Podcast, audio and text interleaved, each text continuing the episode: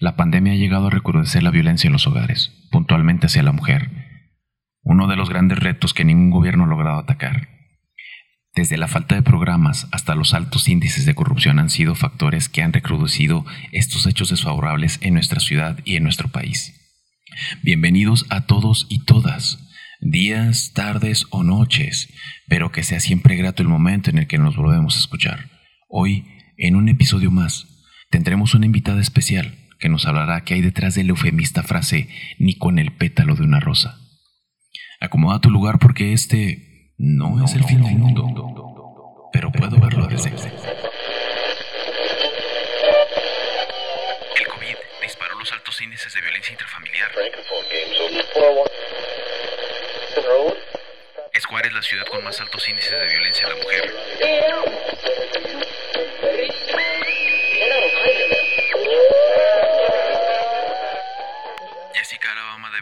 27 años, escapaba de una década de abuso por parte de su pareja antes del fatal accidente en la carretera México 15. Cansada de luchar, sin fuerza, con una habitación sombría y vacía pero llena de dolor y sufrimientos. Lo que ayer fueron caricias y sonrisas, hoy son solo lágrimas y tormentos. Pedazos de tu alma escondes en tu bolso, con una mueca torcida en tu rostro, el rímel corrido, vendré a limpiarlo pronto tanto tiempo callada, como si nada pasara. No hay maquillaje que oculte las heridas de tu alma. Ojos inocentes que siempre con tristeza te miraban. Que con una sonrisa en tu rostro les decías, no pasa nada. Solo las paredes guardan los ecos de tu agonía. ¿Por qué tanto tiempo sufriste? De abusos y maltratos permitiste. Esperando que un día él a los ojos te mirara y te dijera, perdóname por tanto daño que te hice. Año tras año, uno a uno van pasando. El tiempo transcurrido ¿Te has dado cuenta de lo mucho que has cambiado? Te descuidaste, te deprimiste y de ti te olvidaste. Tu vida entera le diste. En el ocaso de un sol de otoño, en sus manos abiertas tu corazón le ofreciste. Protégelo y cuídalo. A su oído en un susurro le pediste. Cumplió su promesa. Ahora sus manos cerradas el puño con brutalidad lo han masacrado. No te culpes, no es por ti que él ha cambiado. Son sus inseguridades que tu belleza le han mostrado. El miedo a perderte y que pudiera ser de alguien más es lo que lo han cegado. Para ti es un gesto lindo, él te cuida y te ama, por eso se lo has permitido, como el primer puñetazo que directo a la cara inconsciente te había dejado. Volvías en sí, preguntando si lo ocurrido realmente había pasado. Pensaste que había sido solo un sueño. Bienvenida, con un beso, un abrazo y un perdóname mi vida. Así te recibía el demonio de tus pesadillas se aseguró bien de crear una prisión. No era el castillo que juró edificarte, una celda con miedo como barrotes y tu carcelero que implacable con su ira sin piedad dispuesto a lastimarte. Era el comienzo de una historia con un final triste. No veías él y vivieron felices por siempre, como en los cuentos de hadas que de niña leíste. ¿Quién fue el autor que ha escrito esta sátira? ¿Acaso se trata de Dante?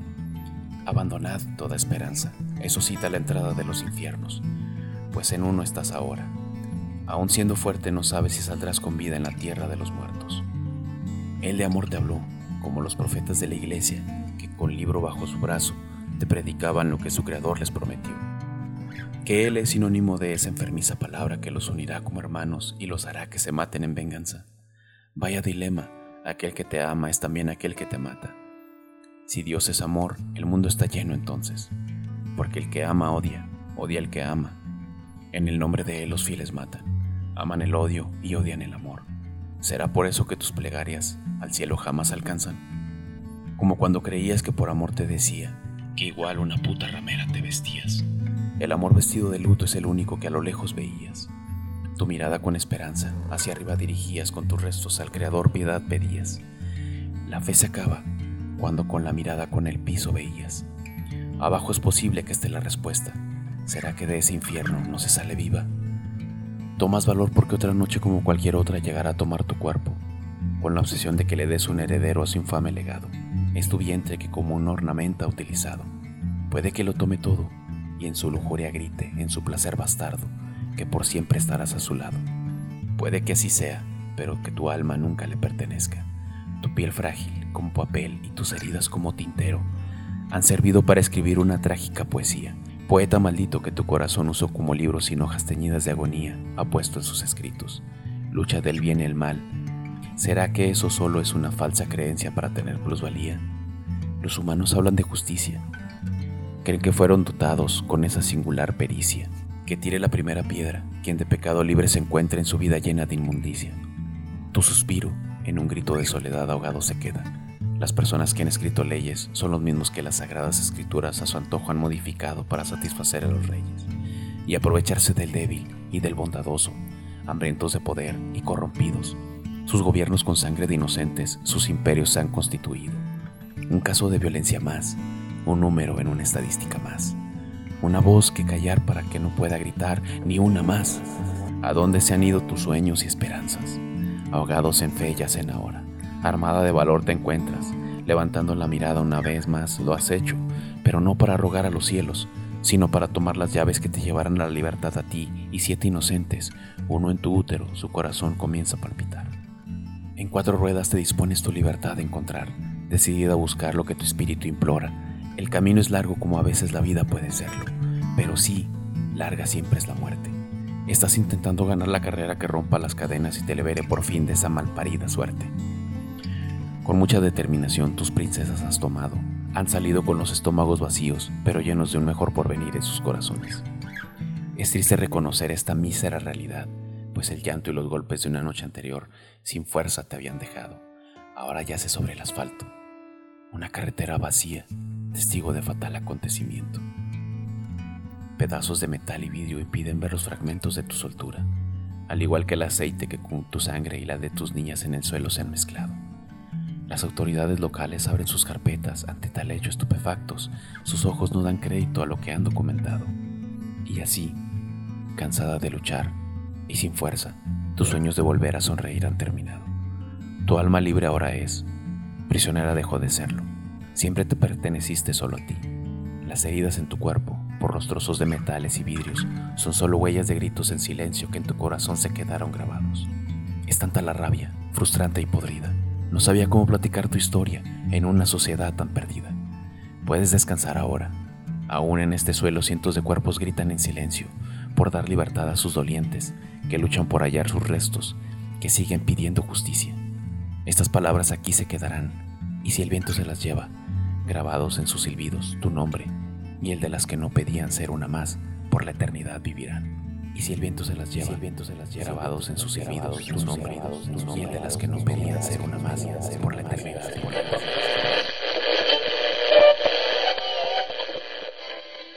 De la violencia física y verbal que vivió por cerca de una década por parte de su pareja, venía oyendo Jessica Alabama, de 27 años de edad, quien el pasado martes falleció en un accidente en la carretera México 15 tramo Ciudad Obregón a Guaymas, donde también dos de sus pequeñas hijas perdieron la vida. El presidente pide poner un alto a la corrupción.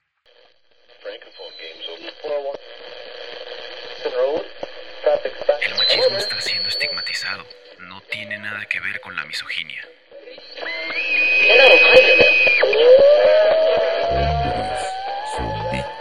encarcelados de sus propias emociones.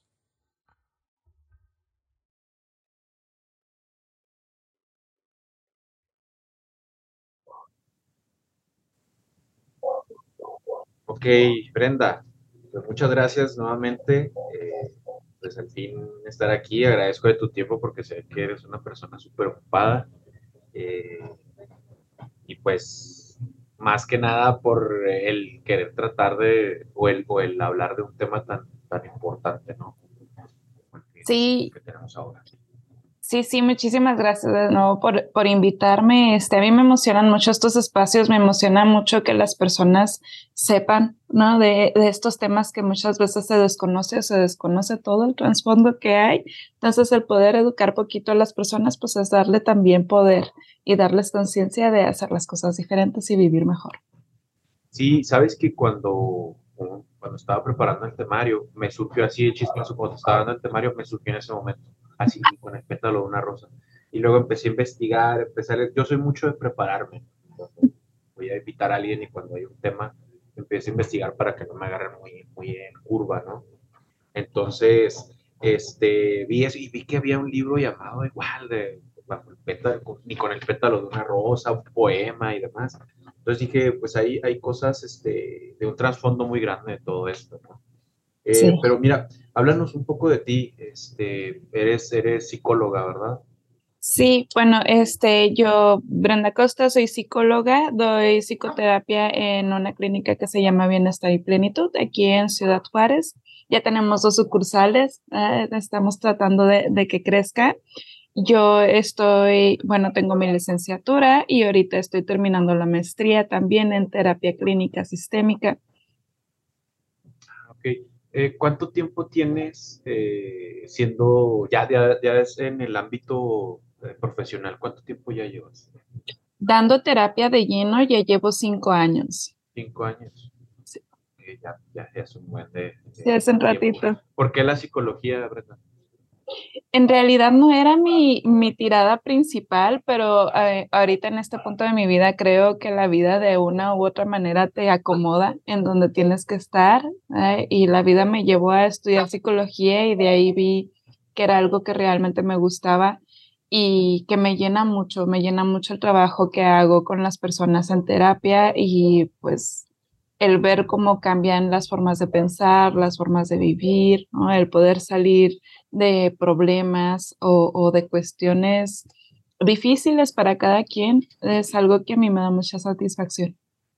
Sí, se, se nota sobre todo, ¿verdad? veo tu expresión al momento de, que estás hablando de, de, tu profesión y se ve el entusiasmo, ¿verdad? Se ve la pasión. Cuando uno hace algo con pasión, pues las cosas fluyen por sí, por sí solas. ¿Cuál es, cuál es, cuál es o cuál es tu especialidad con respecto a la psicología? Ya es que abarca varias ramas. ¿Cuál es tu especialidad? Bueno, yo tengo un diplomado en terapia cognitivo-conductual, que es la que me gusta. Por parte de la terapia sistémica he conocido un poquito más de, de, otras corrientes, pero es por la que me inclinaría más. Esta parte del cognitivo-conductual eh, abarca mucho lo que es la conducta y lo que se piensa y cómo esto se rea realimenta entre las dos, ¿no? Una a la otra y la otra a una. Ok, suena, suena bastante, bastante intenso y bastante interesante esa parte, ¿verdad?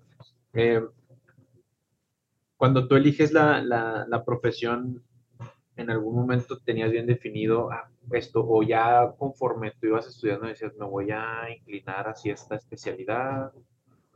No, fue un proceso, yo creo que también fue de autoconocimiento, en parte a, lo que estaba estudiando. Yo entré a estudiar psicología como una de mis últimas opciones y según yo era para trabajar con niños.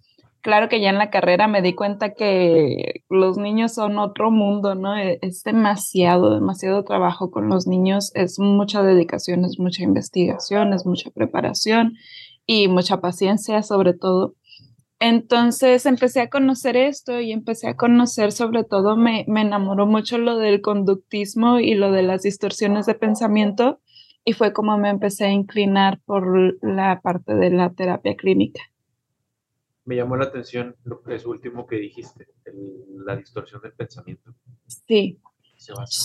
Son este, explicaciones de parte de la terapia cognitivo-conductual de que a veces uno como persona tiene algunos pensamientos o hace como algunas implicaciones de cosas que esto en vez de ayudarles a avanzar puede ser disfuncional a la manera de vivir.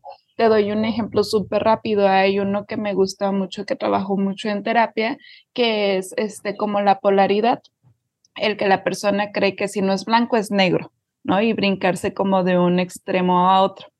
Entonces, en esta parte es poder eh, explicar y abrir el rango y abrir la perspectiva de que hay muchos tonos de grises entre una cosa y la otra, ¿no? Que no por no ser bueno significa que eres malo. Entonces, el poder hacer como que ese equilibrio. Tiene algo que ver, a lo mejor, no, sé, ¿verdad? Pero a lo mejor porque es uno de los temas que voy a tratar más, más adelante en algún episodio, la mega, megalomanía. Tiene algo que ver o orientado porque se, se dice que los, las personas con megalomanía tienen, no alcanzan a discernir entre lo bueno y lo malo. ¿Tiene algo que, que ver? ¿Es una distorsión? No, no, eso ya más bien lo, lo trataríamos más como un trastorno o ya como un delirio más bien estas creencias son eso, son creencias que como cual se pueden modificar. y ya cuando estamos hablando de, de, algo más grande, pues ya es mucho más complicado. Ya. Bueno, pues vaya, veo que, que, tienes un amplio repertorio en cuanto a conocimiento y a mí me gusta noticias de personas que, que tienen todo ese vasto conocimiento y sobre todo que logran aportar algo y dejar algo, como lo es este tema que, que, vamos a comenzar a tratar. ¿Por qué ni con el pétalo de una rosa? ¿Por qué siempre se dice a una mujer no se le toca ni con el pétalo de una rosa? Sabes que incluso el nombre me llamó mucho la atención. Ahorita que, que, estamos en la maestría, uno de los últimos temas que hemos visto fue justamente el de violencia y el de resignificación de la masculinidad. Entonces, muchas veces eh, hasta esa misma frase ya tiene una implicación, un poquito, un tonito de, de machismo o de hegemonía masculina. Entonces, creo que es un tema bien, bien padre para empezar a abrirlo y explicarlo y generar más como una neutralidad y una conciencia en las personas, porque como te decía ahorita, de, de, las polaridades, ¿no? O sea, si no es esto, es esto. Entonces, el no, no maltratar a una mujer, nos, no tenemos que irnos hasta el extremo de estarla cuidando y protegiendo, porque al mismo tiempo vamos al mismo trasfondo, ¿no? De la mujer como algo menor. Hablando específicamente de género, porque no tiene por qué ser así, también puede ser con personas de hombre a hombre o, o con personas discapacitadas o con personas que son de otra raza o de otras preferencias. Pero esta ya es un tema bien interesante del que creo que traigo información muy fresca. Sí, sabes que me llamaron mucho la atención al momento de yo realizar la investigación del tema. Eh, veo por ahí que hay un, altas cifras de violencia, eh, concretamente el de la mujer, ¿verdad? Hablar de violencia, bien lo decías, eh, estamos generalizando porque trae un trasfondo muy grande, un trasfondo social muy, muy específico pero puntualmente la violencia de la mujer siempre ha sido porcentajes bastante altos, ¿verdad? Y me baso en páginas, no en Wikipedia, ¿eh? o sea, me baso en páginas como el INEGI, páginas que están ahí que mucha gente sabe, no sabe, ¿verdad? Que, que hay páginas que te dicen datos fríos y creo que son datos escasos, ¿eh? Creo que no están contabilizados al 100%. Sin embargo, son datos muy grandes. Entonces, me llamó mucho la atención la alta cifra de, de casos de violencia. Y tienes razón, no sé, se habla de que la mayoría de los casos de violencia ni siquiera son, este, ay, se me fue la palabra, como no llevan este proceso de denuncia. Entonces no pueden estar registrados. Pero ya con los pocos que están registrados ya vemos que hay una, una problemática muy grande. México es uno de los primeros países en, en violencia hacia la mujer. Ese, ese, dato no te lo sabría decir. Lo que sí sé es que dentro de los países que tienen más violencia hacia la mujer están los países tercermundistas, sobre todo aquellos países que se basan este, mucho en culturas religiosas y que tienen problemas como con el gobierno y con la economía. Eso tiene mucho que ver con la violencia hacia la mujer. E, ese dato yo tampoco lo investigué, por eso me surgió la curiosidad. Yo investigué mucho los estados y me surgió mucho que lo que son los países del norte, los que estamos en países, perdón, los estados que estamos en el norte, son los que más tendencia a la alza tienen con respecto a la, a la violencia hacia la mujer. Eh, pero bueno, entrando en contexto, ¿qué se considera violencia hacia la mujer? Bueno, va, eh, aquí me gusta mucho explicar que es diferente el hablar de violencia o hablar de agresividad. La agresividad vamos a ponerlo como una respuesta de la persona o incluso de los animales ante un peligro. Por ejemplo, los perros o los gatos, cuando te quieres acercar a atacarlos, pues ellos se ponen agresivos porque se tienen que defender. La violencia tiene un trasfondo que nada más los humanos la podemos aplicar porque busca el control y el poder sobre la otra persona. No estás buscando defenderte, estás eh, buscando imponer. Entonces, al momento que alguien está buscando imponer mediante cualquier conducta este, lo que piensa o lo que quiere hacer, ahí ya está siendo violento. Y de aquí se desglosan también los varios tipos de violencia. Hay violencia física, hay violencia sexual, violencia emocional, violencia económica, violencia patrimonial, muchos tipos de violencia porque se puede llegar a querer este control de muchas formas diferentes. Fíjate que tocaste un tema este, muy, muy importante, eh, los tipos de violencia, porque muchas personas, yo creo que ahí es donde caen en la singularidad de algo, ¿verdad? Como lo es este tema, que muchos no saben diferenciar cuál es, cuándo es cuando están siendo violentados. Me llamó mucho la atención porque justamente cuando realizaba la investigación veía los tipos de violencia y venía la violencia económica.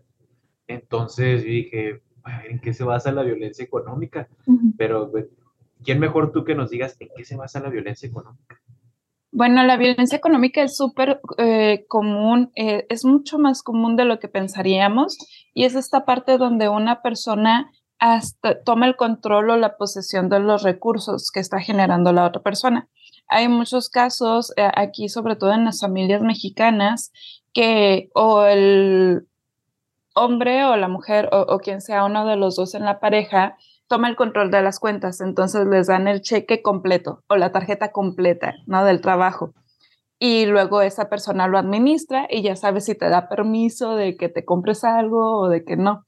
Entonces, eso ya se podría atribuir como violencia económica o también como violencia patrimonial, porque está tomando algo que por derecho es tuyo, que tú lo estás trabajando y pues que no puedes hacer uso de él porque la otra persona no te lo permite.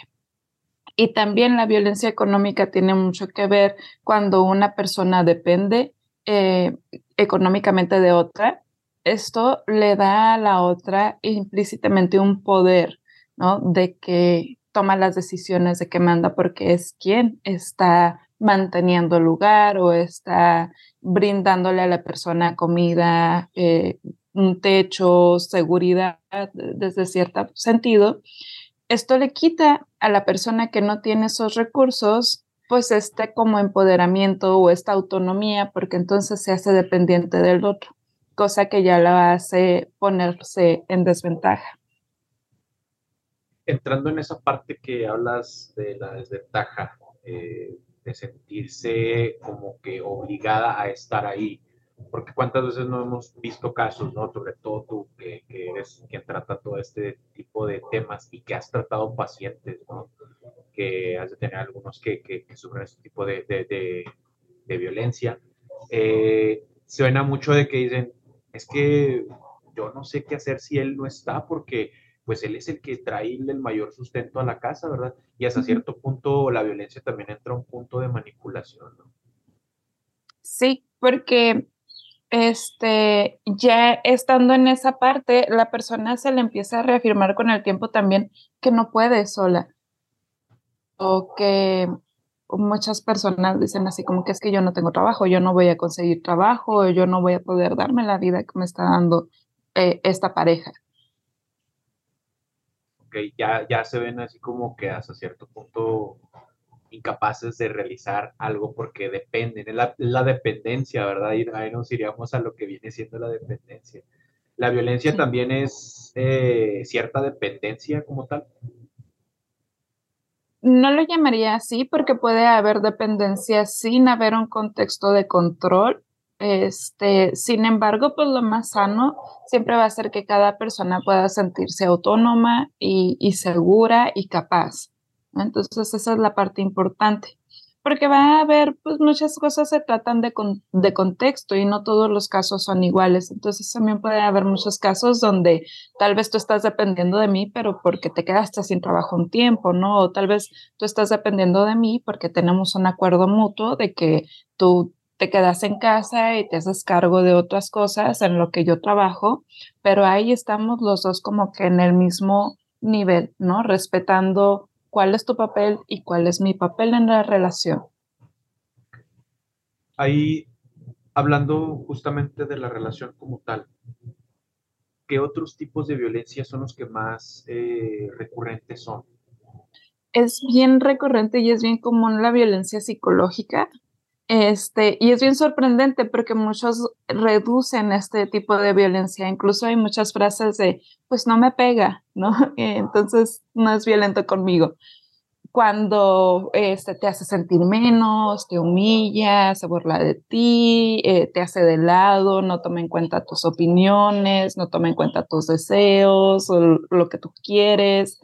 Y, y estas faltas de respeto ya son violencia como tal pero muchas personas no lo identifican porque tenemos como que eh, eh, esta visión de que violencia es que te golpee o que te grite, cuando a veces puede ser súper sutil. Por ejemplo, el chantaje emocional o la manipulación emocional ya es violencia, porque estoy haciendo mientras eh, con lo que te digo, estoy tratando de hacerte sentir mal para que tú hagas lo que yo quiero, a pesar de saber que yo, que tú no lo quieres hacer.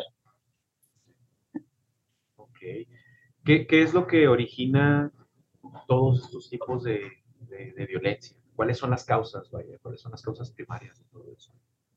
Son muchas cosas. La principal este, es el poder, como te comentaba, o sea, esta búsqueda del poder que tiene un trasfondo también bien, bien complejo.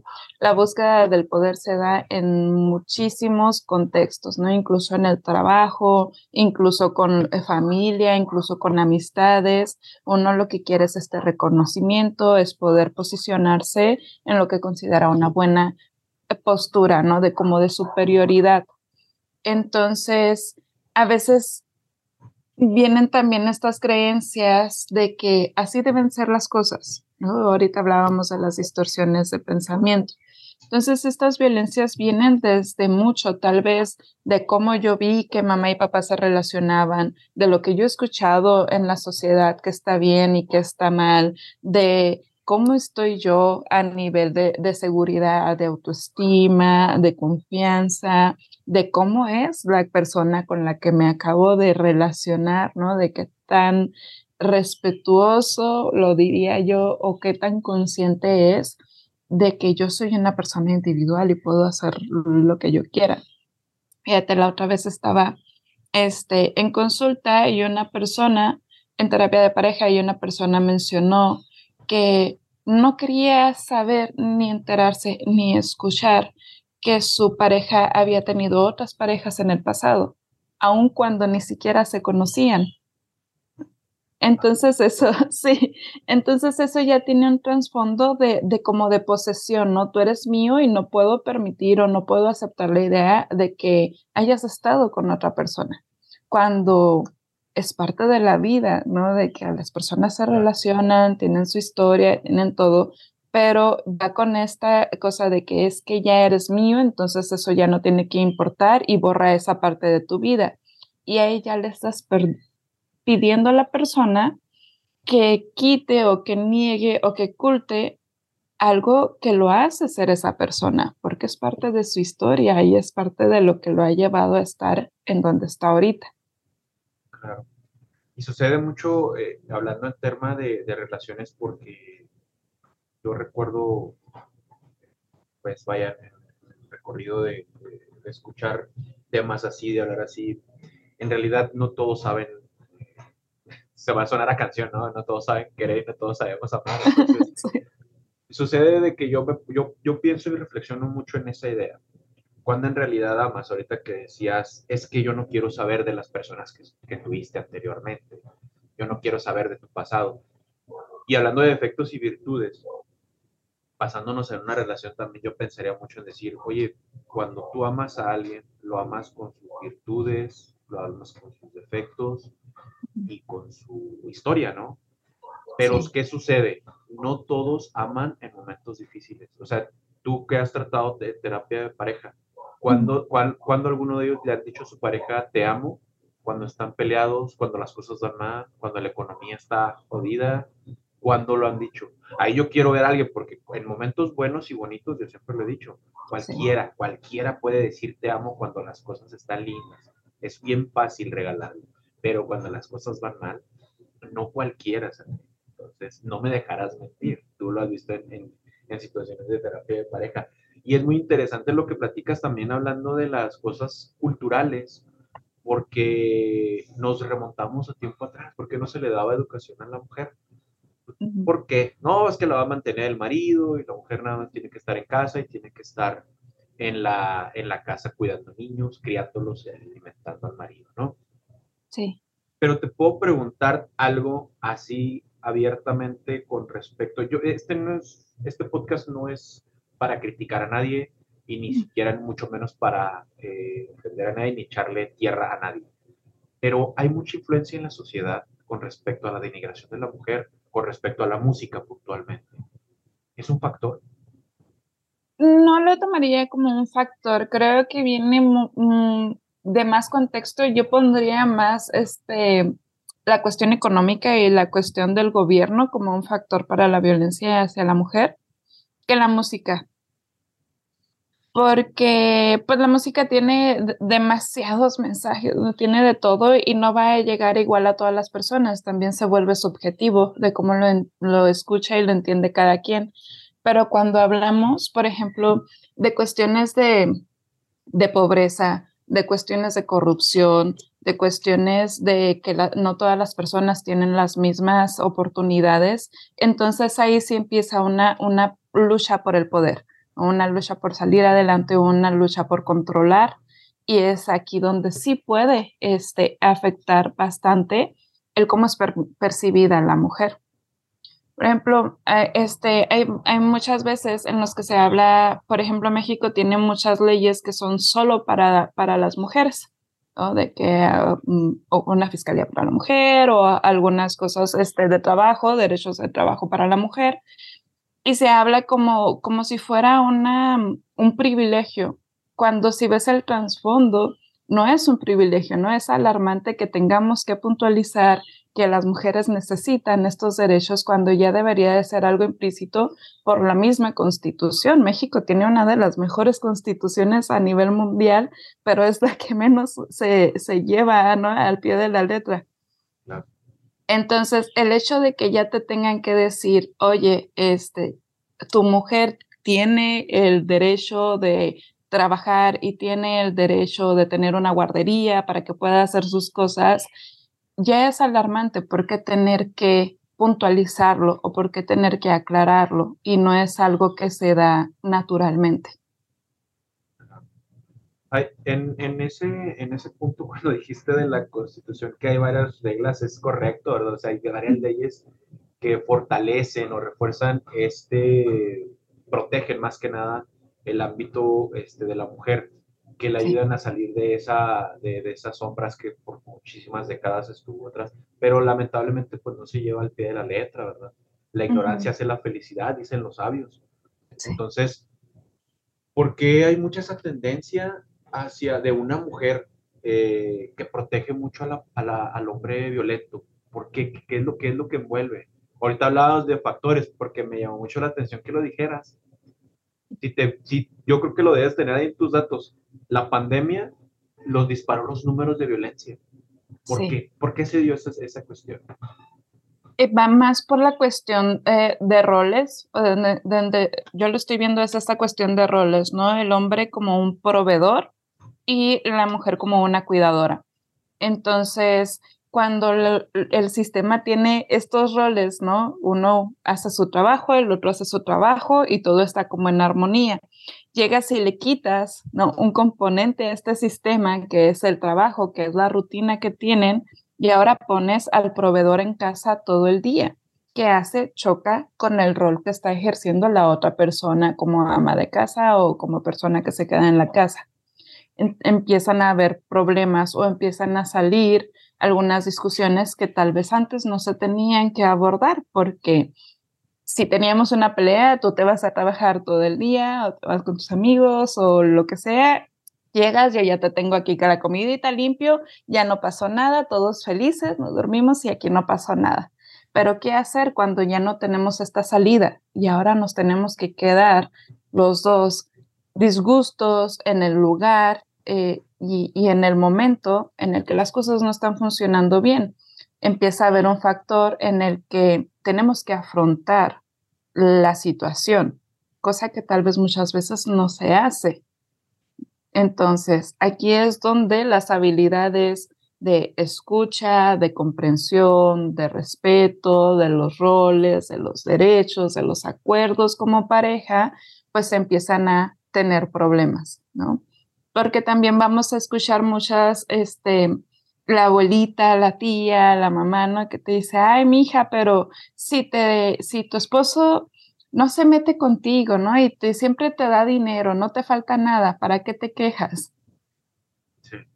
Y, y, y, entonces el esposo sigue cumpliendo este rol y para qué me quejo, porque se está cumpliendo lo que tiene que hacer, pero ¿qué tal que me disminuyen el sueldo, ¿no? Por la pandemia, o qué tal que me quedo sin trabajo, o qué tal que ya no puedo hacer bien mi trabajo, porque muchas personas en México trabajan independientes o trabajan en la calle, entonces no tenían esta seguridad económica, que es lo que te decía, ¿no? La corrupción y la economía tienen mucho que ver con esto, porque estos roles empiezan a entrar en conflicto. La corrupción, ¿en qué, en qué manera influye? La por ejemplo, hay una en resignificación masculina, me llamó muchísimo la atención, hablaban sobre cómo este, hay tanta presión social ante los hombres, que también es un tema muy relacionado con la violencia que se ejerce, o sea, no es solo problema de las mujeres, sino que los hombres también sufren, ¿no? Con todos estos roles que tienen que cumplir.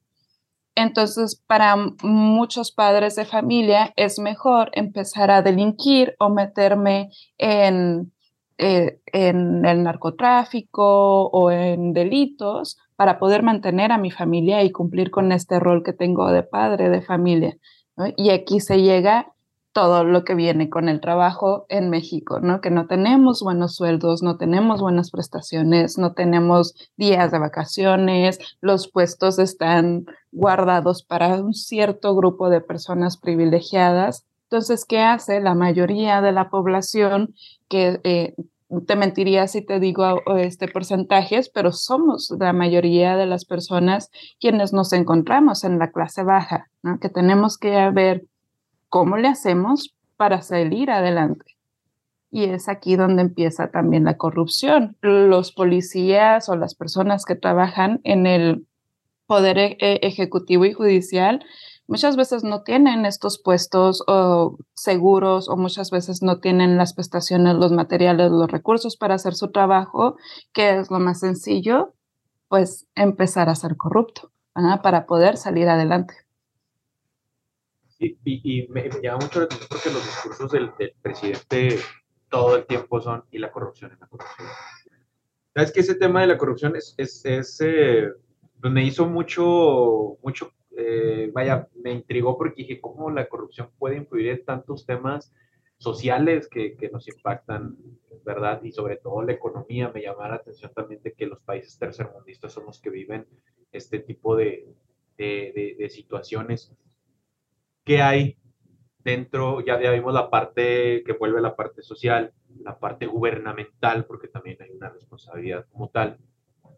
Em, ¿Qué hay dentro de la parte de la víctima? ¿Qué piensa una víctima que sufre violencia? Oye, está bien complicado porque muchas veces o en la mayoría de los casos la, la persona que está viviendo violencia este, no se da cuenta, eh, está tan sumergida en la dinámica que no se puede identificar la violencia como tal, ¿no? No se pueden identificar tanto estas desventajas que tiene. Entonces, no le queda mucho más que seguir con este patrón. Eh, yo, te decía de esto de la cuestión económica y de gubernamental y todo, porque no va a ser lo mismo mm, una mujer en Estados Unidos que no trabaja, ah, que vive una, una violencia de género en su hogar, para que pueda salir adelante, ¿no? Pues va, busca el gobierno, le dan estampillas, le dan protección, pero ¿qué pasa en una mujer aquí de México? ¿no? Que muy apenas tienen para poder vivir, para poder comer. La, hay muchas organizaciones, eso no lo vamos a negar, hay muchas sociedades civiles, hay muchos programas, pero ¿qué tanto realmente funcionan? ¿O cuántos casos no conocemos ahorita? Este, tengo una compañera que trabajaba en fiscalía, decía, es que muchas veces tienen que llegar casi golpeadísimas las mujeres para que les puedan tomar la denuncia, ¿no? Pero todas estas veces que acuden y dicen, me están amenazando de muerte o me están chantajeando o me están quitando mis recursos, ¿qué va a hacer el gobierno por ti si no tiene los recursos para poder ayudarte? ¿no? Entonces, a veces, en donde estás, pues es el mejor de los casos, porque después te quedas sin nada. Entonces, por eso también muchas personas no lo ven, porque ven la parte, este, ¿qué te diría? Como, como positiva o rescatable de esto, de, bueno, sí, mi esposo me trata mal o mi pareja me, me golpea, pero tengo donde vivir, tengo donde comer, pero cuida a mis, a mis hijos, ¿no? Pero responde por nosotros. Entonces, ahí es ya donde se entra y se acepta en, esta dinámica. Sí, luego también entra, ahorita que decías, las características de lo que ve la mujer del hombre que, que la maltrata, lo pone como, vaya, esa pues, es parte de él, es que él es así, ¿no? Y ya lo, lo empiezan a normalizar y a muchos les van haciendo la creencia de que yo hombre, pues bueno, dentro de mis responsabilidades está eh, dar dinero, eh, aportar para los gastos, ser el hombre de la casa y darle sus golpes a la mujer pues no, ¿verdad? Al final de cuentas, pues es una idea que, que quieras o no, pues sí, tiene que ser violencia. Y luego está la otra cara de la moneda. ¿Qué hay en la mente de un hombre que incurre en la violencia? Ay, es bien complicado. En algunos casos sí sería, eh, sí podría ser más consciente, pero yo digo que en muchos, yo pienso, no, no te lo podría asegurar, que en muchos de los casos no es tan consciente el que se está ejerciendo violencia. Lo que se busca es un objetivo en, en concreto. Entonces, este, es suponiendo, eh, yo trabajo, yo mantengo a mi pareja, yo este, estoy súper cansado de trabajar en el, en el sol todo el día. Entonces, como mantengo a mi pareja, pues yo espero llegar a casa y que las cosas estén limpias y que me atiendan y poder descansar, ¿no? tal vez desde una perspectiva más individual, me molesta porque tal vez llego a la casa y las cosas no están limpias o la comida no está hecha y es lo único que te estoy encargando que hagas, ¿no? Y desde ahí se ve muy reduccionista porque podríamos decir, bueno, sí que está haciendo la otra persona, pero tal vez la persona que se queda en casa tiene que limpiar la casa, tiene que pagar las deudas, tiene que criar a los hijos, tiene que ponerse a hacer tarea con los hijos, tiene que hacer muchas más cosas que termina siendo una carga muy pareja. Pero yo creo que uno de los principales problemas de la violencia es esta eh, visión individualista, donde yo estoy viendo lo que yo pongo en la mesa, pero no estoy viendo lo que la otra persona pone. Y lo que hago es como pedir y pedir, porque siento, tal vez siento que es lo justo, pero si nos vamos a todo lo que hay alrededor, pues ya nos damos cuenta que no es tan justo como parecería. Se puede decir que hay un trastorno de parte de la pareja que violenta. Hay un trauma, un trastorno. En algunos casos podría ser que sí. También hablábamos de que se puede aprender, ¿no? Estas también son eh, creencias de lo que la familia te enseña, lo que ves en casa, lo que ves en la sociedad y, podría generar algunos problemas eh, de distorsión en la mente donde no vemos esto tal y como es, que es pues la regla general con algunas eh, problemáticas mentales, ¿no? La mente está tan, tan envuelta que le, se le dificulta ser objetiva. Pero no en todos los casos, no sería un, un problema así tal cual, porque este, más bien es aprendido, entonces es lo que yo creo y lo que a mí me enseñaron que es y cómo deben ser las cosas. Me llamaba mucho la atención porque eh, yo leo el periódico todos los días, obviamente digital, Sí, me veo un poco arcaico, pero este, leo las noticias todos los días y de entre la gran mayoría de las noticias que leo a diario siempre resulta ser un tema de violencia familiar, no siempre resulta ser una de violencia de pareja. Y entre uno de los temas que, bueno, de los, de los casos que yo alcanzaba a ver o a leer, muchas veces decían que, eh, por eso te preguntaba, ¿hay un trastorno o hay, una, hay un trauma por parte del hombre? Porque en algunos casos decía, eh, pues ya ves que toman el, el nombre, pero toman, este, cuando redactan en la acta en la fiscalía, eh, algunas de estas personas, los hombres puntualmente, decían que eh, ellos estaban como poseídos, como que dejaron de pensar que lo que estaban haciendo hasta aquí ya lo habían hecho. Obviamente llevaron el grado de violencia hasta las últimas de las consecuencias, ya que ahorita más adelante vamos a hablar de cuáles son las consecuencias de la violencia, pero lo llevó a las últimas consecuencias, pues terminó en el asesinato de, de su mujer, ¿verdad? Y por eso decía yo, ¿qué tanto cierto grado de verdad hay esa distorsión en la realidad de, esa persona que tuvo que hacer un acto tan vil? No, no es tanto así, sabes, una de las cosas este, interesantes es que hay muy poca eh, inteligencia emocional para los hombres. Entonces, es más bien la gestión de las emociones. A los hombres realmente son muy pocos los casos que te dicen, exprésate, ¿no? O que tienen un lugar seguro para hablar de lo que les da miedo, de lo que les molesta, de lo que les incomoda. Entonces, esto hace que el hombre vaya cargando solo todas estas batallas mentales que tiene. Y eh, esto hace que la mente empiece a, no diría que un trastorno, pero empieza a sesgarse de las cosas objetivas, porque ya está tan, tan envuelto en, en, el enojo o en el estrés o en la decepción o en la tristeza, porque también los hombres son quienes más se suicidan. Entonces, este, esta falta de inteligencia emocional en los hombres llega a generar que tengan estos arrebatos emocionales, ¿no? Una nula o muy poca gestión emocional que entonces los hace llegar a, cosas bien extremas, ¿no? Daniel Goleman en su libro de inteligencia emocional lo llama como un secuestro emocional, donde domina tanto esa emoción que la razón sale por la ventana, ya no estoy pensando nada y estoy totalmente controlado por lo que estoy sintiendo. Entonces es aquí donde pudieran generarse estos problemas, ¿no? O estas conductas de hacerle daño a otras personas porque ya no estoy siendo racional.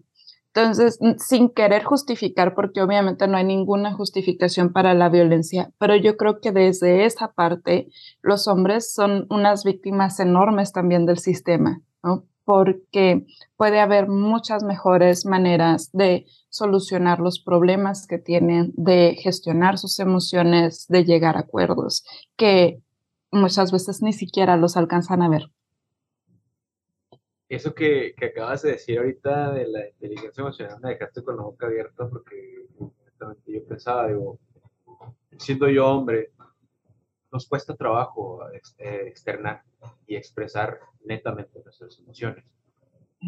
Da el caso de que muchos hombres, eh, no puedo decir que todos, pero su gran mayoría es, su desahogo es el fútbol, eh, las parrandas con los amigos, y de cierta manera tienen ese desahogo Sí. Pero estaría fascinante ver si existe una correlación entre la violencia este, que existe eh, y los índices de que quiénes son los hombres que más lo cometen, ¿no? Porque puede ser también un factor, ¿verdad? Que mejor no es atacado. Eh, yo, por ejemplo, yo te puedo decir, yo, yo, yo soy una persona que no sale, no, yo no tomo, no, no bebo, no salgo así con, con amigos, soy un pésimo amigo, o sea, les pues ahí los contacto cada tres años. Entonces, ahí, cuando les comparto este episodio no me van a dejar mentir, van a poner en los comentarios que sí. Pero, o sea, sí es, sí es cierto, ¿verdad? El hombre también tiende a ser una víctima más, ¿verdad? Se me hizo muy cañón eso que dijiste del secuestro emocional, que de que te salgas completamente de eso, tanto como apoderarse, ¿verdad? Por eso yo decía, pues eh, muchos de los hombres que han violentado dicen, es que pues, yo me sentí poseído ya cuando me di cuenta de lo que había hecho, ya estaba mi esposa tirada, ensangrentada. Y, qué, qué, grueso, ¿no? Me llamaba mucho la atención también, te comparto esto rapidísimo, hace, eh, yo, yo salgo muy tarde de trabajar y iba sobre la avenida La, la Paseo Triunfo y estaba en un semáforo y vi que iba una pareja sobre la banqueta, ya era tarde, estoy hablando tipo 9, 10 de la noche, no recuerdo y eh, el hombre iba más adelante. Entonces iba así como que peleando, Y, es, y alcancé a escuchar lo que decía perfectamente porque estaba sobre la, sobre la avenida. Y decía él, es que ya te hablé bonito, ya te hablé mal, ya, bueno, no lo dijo así, te lo voy a decir tal cual lo dijo explícitamente. Ya te hablé bonito, ya te hablé culero, ya te puse tu chinga. Y aún así no entiendes, pero él se veía totalmente distorsionado, Frustrado. frustrado, Sí. cansado. Y la mujer llevaba una, una bebé en brazos y ahí va atrás de él. O sea, las horas de la noche que eran. Y se Sí. veía que venían caminando de, buen, de un buen tramo. Y venía ella caminando siguiéndolo. Y, este, y él se veía desesperado, que algo pasaba, ¿verdad? Entonces Ujú. me hizo mucho, hasta se me enchinó la piel, haz- me hizo mucho clic eso que dijiste de que el hombre es una víctima más de, de todo eso. Sí, porque no se puede arreglar lo que no se puede ver.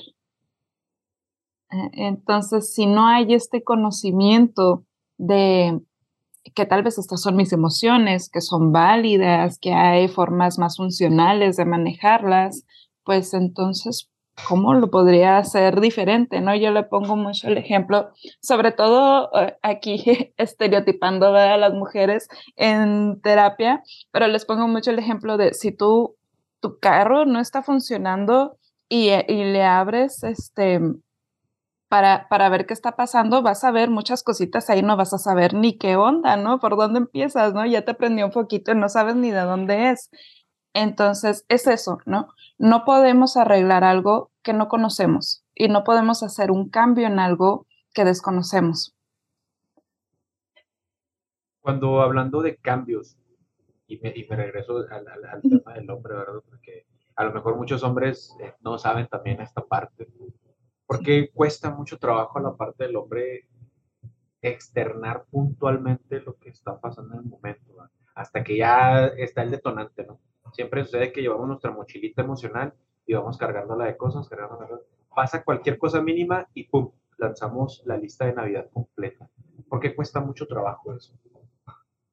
Por, por lo mismo, porque como muchas veces eh, en este sistema me voy a atrever a decir que la mayoría de los hombres no conoce sobre estos temas porque no se les ha permitido ni siquiera poder conocerlo. ¿no? Este, desde chiquitos, esta parte donde al niño le dice, no llores o no seas niña o cosas así, ¿no? O aguántese.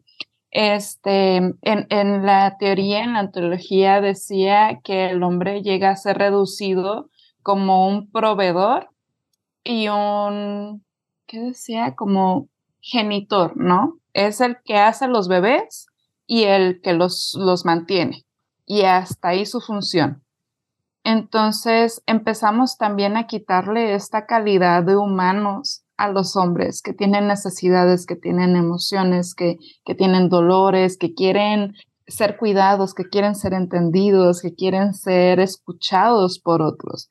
Y se, eh, se descalifica mucho, se invalida mucho a los hombres por sentir lo que sienten, ¿no? Y es aguántate y hasta la frase, hazlo como hombre, ¿no? Es como agárrate uno y tú síguele adelante. Entonces, es esta parte donde ni tus amigos, ni tu familia, a veces ni siquiera tu pareja, te da este espacio para que te puedas expresar, para que puedas comunicar. Y si no te han enseñado a hacerlo desde la niñez, entonces, ¿cómo vas a poder hacerlo ahorita de adulto con problemas mucho más complicados que los que tenías cuando eras niño? Se va haciendo cada vez más difícil. Por eso los niveles tan altos de suicidio en los hombres, porque no hay esta comprensión, no hay estos espacios seguros para ellos. En, en, hablando en el tema de, de, suicidios, que se me hace un tema bien, bien, bien complejo, porque pues envuelve muchos, muchas situaciones que vienen eh, a raíz de lo que acabas de decir, ¿verdad? De que del no poder, la frustración de ya no puedo, si no puedo con esto, pues ya no sirvo, ¿no? Entonces, sí. ¿qué más da? Ya mejor termino. Eh, es cierto, también la pandemia llegó a recrudecer los temas de, de suicidios, depresión y ansiedad, ¿verdad? Y esto no nada más en todos los géneros. Pero tú como profesional de esto, y te lo pregunto así abiertamente, y a lo mejor me vas a cortar la grabación después de que te diga esto. Mira, yo vengo de familia machista, de cuna machista. Yo me considero alguien machista, pero te voy a decir, te voy a decir algo que muchos hombres que no tienen ni la más remota idea de lo que significa ser machista. Porque yo vengo de, de, de familia, mi abuelo era revolucionario. Entonces, yo te puedo decir que confunden mucho el machismo con la denigración de la mujer. Sí. Son cosas totalmente distintas, ¿eh? totalmente distintas, porque yo veía la relación de mi abuela con mi abuelo, veía la relación de mi papá con mi mamá, y nada que ver, o sea, nada que ver con lo que tratan hoy con misoginia y machismo. Por eso es de que también el feminismo ha tratado de, de anular por completo al, al, al, hombre, ¿verdad? Porque decir es que eres un machista y señalarte como tal, y yo me ofende, ¿verdad? Porque digo, el machismo no es lo que la gente piensa, si en verdad pensaran lo que es el machismo, lo cambiarían, ¿verdad? Y no se escucharía tan feo cada que lo decimos. Y yo con orgullo sí lo digo, ¿verdad? Yo soy machista, pero no estoy de acuerdo con la denigración de la mujer, eso está claro. Si me cortan okay. la grabación, lo voy a entender por qué. pero no sé, y corrígeme si a lo mejor también estoy mal, ¿verdad? Hablando puntualmente de, de ese tema. Porque estamos hablando de cosas distintas y, y también para que le aclares a la gente que una cosa es la violencia y otra cosa es lo que se deriva de, de lo que hablábamos, ¿no? Del machismo, de la denigración. ¿no? Creo que sí va muy, muy de la mano, si no es que eh, completamente, pero estoy de acuerdo que también va por niveles. ¿No? Yo tuve un, profesor que estaba en la universidad y él decía que todos somos machistas y al final de cuentas cuando, cuando estamos estudiando el tema, cuando uno se, se está informando sobre el tema, se da cuenta que sí, ¿no? E, es imposible eliminarlo completamente porque estamos contra años de cultura y de sociedad y de aprendizajes y de personas a nuestro alrededor. Entonces sí somos machistas, pero él decía que el, la clave era encontrar una pareja que tuviera el mismo nivel de machismo que el tuyo para que pudieran funcionar. Ok. Sí. Era como una especie de, de, de monar, ¿no? También sí. en esa parte. Es decir, porque si te fijas, hay muchas, este, me imagino que hay relaciones de pareja que están consensuadas en eso. ¿sí? Pues uh -huh. es que él es así, ah, ok, no, pues yo acepto tal. Pero o incluso, incluso que te guste el, el, rol que llevas, ¿no? O sea, yo he escuchado también amigas que, que utilizan frases así como que es que la trata como mujer, porque él provee, porque él la cuida, porque él toma las decisiones y están de acuerdo con eso. Entonces no se trata de imponer a, a, las personas a que cambien esta forma de pensar, sino a que se hagan conscientes y que, que por decisión propia puedan decir, bueno, a mí me gusta ese rol, ¿no? A mí me gusta este, llegar a este punto, ¿no? A mí me gusta esta dinámica, ya con conciencia y ya con respeto, ¿no? De que los dos estamos en este entendido, pero cuando empezamos con imponer, con controlar, con forzar, es ya cuando nos empezamos a topar con un problema grande. Es cuando ya alguien establece un límite, ¿no? Por ejemplo, dices, sí. ok, yo estoy aceptando que seas así, que seas esto, pero hey, hay un límite. Cuando ya tú rebases ese límite, se acabó todo el convenio este, convenido. Porque también resulta que existe, hoy en día eso es una idea que la verdad, la verdad me, me, me mama mucho que lo digan, el hecho que, que, mencionen, es que estamos en la era de lo tóxico. Hoy todo es tóxico. Y, y centralmente las relaciones. ¿Y cuál es la tendencia a una relación tóxica? Uno de los puntos es la violencia, ¿verdad? Dentro ajá, la violencia dentro de una relación tóxica. ¿Cuántas, ¿Cuántos casos tú atiendes? No digamos diarios, sino semanales de violencia de pareja. ¿Cuántos? Bueno, si ponemos en un promedio, yo creo que podrían ser alrededor de un 80%. 80% de los casos. Sí. De violencia tanto de hombres como de mujeres, porque también me toca, trabajo con muchos hombres y gra gracias a Dios a, mí me ha ido muy bien y me gusta mucho el avance que hacemos de esta concientización, ¿no? De no tienes que cargar con todo, no tienes que ser el proveedor, no te tienes que aguantar, tu pareja no te tiene que tratar de esa manera porque volvemos a lo de los roles que no son funcionales ella ha trabajado con, con, varios hombres este, ya dados de alta, ojalá que salga uno por aquí este, después a comentar, donde han cambiado su forma de relacionarse con sus parejas porque ya no están aceptando este rol que no les hace ningún bien, ¿no? Que al contrario los tenía eh, en una ansiedad, en unos niveles de estrés grandísimos, ya con ataques o ya con conductas de este, autodestructivas, porque es como muchas veces se maneja toda esta presión, ¿no? Estoy tan, tan presionado, tengo tantas cosas que hacer que mi único escape es el alcohol o las drogas o estar saliendo o estar apostando o estar peleándome con alguien, ¿no? Este, ¿cuántos, cuántos hombres no conocemos que hasta se agarran de golpes, ¿no? Y, y ya, ahí ya sacaron todo ese coraje y ya se hablan como si nada, pero porque están cargando con todo esto son las cargas, la, te puedo decir que son las cargas, este, cada fin de semana yo lo veía, cuando me iba a jugar, yo veía, viven para ese momento y cuando llegan a casa, todo es mágico, todo es tranquilidad, todo es paz, y si es cierto, ¿verdad? ¿Tú, cuál sería el ABC que tú le pondrías, eh, por ejemplo, a un hombre que le digas, mm, tú ya tienes que hablar, porque ya estás un poco rojo? Bueno, este, cuando ya mm, llegan muchas personas y esto es un síntoma general de, de varias cositas de ansiedad, depresión.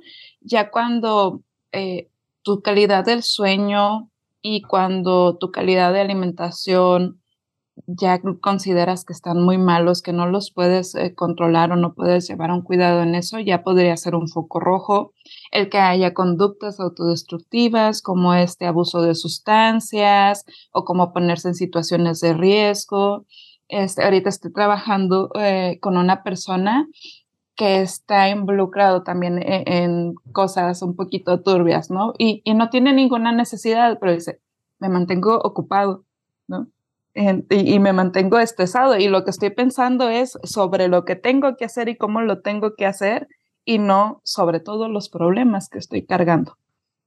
Entonces ahí ya está un foco eh, bien importante, ¿no? O sea, ¿por qué mejor ponerte en riesgo, poner en riesgo tu vida que mirar adentro de ti? ¿no? O sea, ¿qué puede ser tan malo de ver dentro de ti que prefieres hacer esto? Ella está un foquito. Este, no está bien también, y este es un mensaje para todos los hombres que me, que me escuchen. Eh, se habla mucho de que no maltrates a la mujer, de que no le grites, obviamente no hay que hacerlo, pero tampoco está bien que tu pareja te falte el respeto, te humille, te hable mal, te diga groserías, te exija cosas, te quite tu dinero, que tú estés haciendo de más por querer este, satisfacer a otra persona cuando tú no estás siendo feliz y eso puede también ser un generador de violencias futuras, ¿no? Porque si yo ya estoy llegando hasta ese tipo de presión y si me están empujando tanto, va a tener que haber una reacción. Entonces, hay una base de todo. Todos tenemos que trabajar, tenemos que trabajar tanto mujeres como hombres para que la violencia vaya disminuyendo y podamos este, aprender mejores soluciones y mejores maneras para seguir adelante. Las redes sociales y sobre todo toda esta revolución tecnológica que se ha, que se este, pues que se ha visto envuelta esta transformación digital, por así decirlo, ha, sido también un detonante, ¿no crees que, pues imagínate, tanto hombres como mujeres cuidan su teléfono como su vida, también ha sido un detonante como que muy grande. Ha sido como que el causante de muchísimos problemas también esa parte en las redes sociales, que también fomentan la violencia. no, no, no, sé si pueda ser visto también desde ese punto de vista. Podría fomentarla, y yo creo que aquí sobre todo tiene que ver con la cuestión de, del control sobre la otra persona, ¿no? Y, y, este sí creo que se ejerce por igual eh, entre hombres y mujeres. Este, no está bien eh, no respetar la individualidad de la otra persona. ¿no? La persona con la que estás teniendo una relación es independiente, es autónoma, tiene su propio pensamiento, tiene su libertad. Y el ya no respetar esa, esa parte ya termina siendo violencia. Desde el momento en que ya infringimos las leyes del respeto, ya estamos cercando la violencia. Una, eh, una mujer ¿cómo puede comenzar? Ahorita, ahorita mencionabas la parte del hombre, que bueno, se prenden esos poquitos rojos cuando ya empiezas a abusar de sustancias, cuando ya empiezas a alimentación. Sí. Y hablando puntualmente de la mujer, ¿ella cómo puede alcanzar a identificar ya los primeros síntomas de que empieza a ser violentada? Bueno, lo- de los primeros síntomas yo creo que ahí está un poquito más normalizado, entonces me iría mucho por lo básico. Hay muchas personas que no saben que hay un violentómetro a, a nivel eh, federal, creo que lo hizo el, el gobierno, en donde te dice los niveles de violencia, ¿no? Y empieza desde las bromas hirientes, desde que te hagan la ley del hielo, desde que te manipulen, te chantajeen, te humillen frente a las personas controlen tus cosas, tengan acceso a tus pertenencias, ya eh, ahí empieza a escalar, ¿no? Como con los insultos, con los empujones, con golpes. Los golpes, aunque sean de juego, debería de ser un no total para todos, ¿no? O sea, no hay justificación para agredir a otra persona de ninguna manera. Pero ya, o sea, aunque sea de juego, los pellizcos, los empujones, algo que ya estás viendo que está ahí, si te hace sentir mal tu pareja, si no te hace sentir segura, si te hace sentir este, menos inadecuada, baja mucho el autoestima, entonces también si ya empiezas a percibirte que no eres capaz, que no te ves bien, eh, baja la manera en la que te, te arreglas, te expresas, dejas de salir con las personas que son tu red de apoyo, tu familia, tus amigos, tus compañeros, ahí ya es una señal de alerta. ¿Qué, qué puede empezar a hacer cuando ya hay esas señales de alerta? La, la mejor, siempre la lo, lo mejor que se puede hacer es la prevención, ¿verdad? Pero Sí. ¿cómo puede comenzar a trabajar ya en eso? Si ya veo los primeros síntomas de alerta, ¿qué es lo que puede comenzar a hacer? Mi recomendación sería que se acerque a algún proceso de terapia. Este, si se puede hacer de manera privada, pues eh, qué maravilla, aunque yo sé que es una cuestión de privilegio que no cualquier persona puede pagar, pero también hay muchas asociaciones y hay muchos grupos que les pueden ayudar. El primer paso siempre va a ser que la persona se sienta segura, eh, que tenga un buen autoestima, que empiece a tener eh, esta autonomía de lo que quiere hacer, planes de vida, porque no vamos, este, no nos va a servir de nada querer sacar a una persona que está viviendo violencia y quererla retirar inmediatamente de, ese, de esa problemática, porque hay una cuestión, o sea, que se va perpetuando, ¿no? Y me voy volviendo parte de esto y se va haciendo como una dependencia emocional. Entonces, si yo digo, ay, no, eh, error de muchos amigos y de muchas familias, ¿no? De que es que te maltrata y ya vente para acá. Y se va unos días la, la víctima con, con su red de apoyo y al ratito vuelve, porque no hubo un trabajo previo en la persona. Ah, No se le dieron estas herramientas para poder manejar el duelo que representa, también este, todo, todo el dolor, toda la tristeza que va a tener que afrontar, de cambiar su vida, de darse cuenta de lo que estuvo pasando y viviendo, de despegarse emocionalmente de esa persona. Es, muy complicado y es un proceso muy largo y el primer paso, si hay riesgo eh, o peligro de tu vida, pues obviamente sí, este, hay que acercarnos a una dependencia que los pueda proteger. Si todavía no está ese caso o ese punto, lo ideal sería un proceso de terapia o un trabajo de crecimiento personal. Me, ahorita que, que, que llamaste acerca de los de que existen muchos, no, que no todos tienen el alcance ¿verdad? para costearse tal vez una terapia, pero exactamente lo que dijiste. Hay muchísimas redes de apoyo. Hoy en día está todo al alcance con organizaciones, con asociaciones civiles que ayudan y tratan este y otro tipo, tipos de temas, pero vuelvo a recaer en lo mismo, ¿verdad? No todos saben. Eh, y no es una cuestión económica, eh. el saber no es una cuestión económica, más bien es saber a dónde acercarse, pero también falta mucho esta orientación. Creo que faltan personas como tú que les den ese rumbo a decir, oye, está siendo violentada, porque cuánto, cuánto, siempre que va acompañado de la violencia, siempre va acompañado el eufemismo de alguien te escucha, no estás uh -huh. sola, yo te escucho, sí. pero es un eufemismo innecesario, porque en realidad dices, pues, alguien le escucha, pero nadie le está ayudando, nadie no. está haciendo absolutamente nada. Entonces se Así es. necesita marcar el rumbo y decir, hey, por aquí es, por acá no es, porque está esa desorientación, ¿verdad? Pero Sí. bueno, Brenda. ¿cuáles son las consecuencias de, de- de la violencia?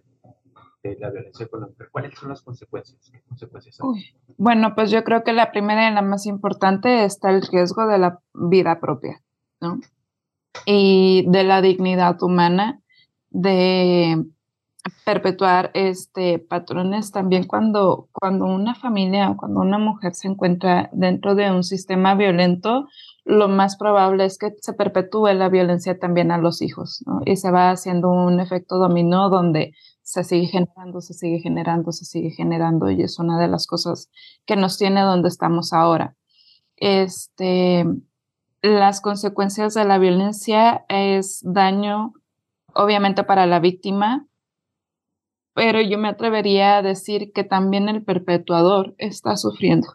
Entonces, es poder hacernos conscientes de todas estas cosas que están alrededor, de todo lo que está pasando, de todo el contexto. Obviamente hay excepciones, va a haber personas con trastornos, va a haber personas con psicopatologías que serían la excepción, pero la norma ¿no? o, o el promedio es que simplemente somos personas viviendo como se nos ha enseñado a vivir y que tal vez esto no está siendo funcional ni para uno ni para otro. Entonces empezar a cuestionarnos y a ver qué estamos haciendo, cómo nos estamos sintiendo, va a ser el primer paso.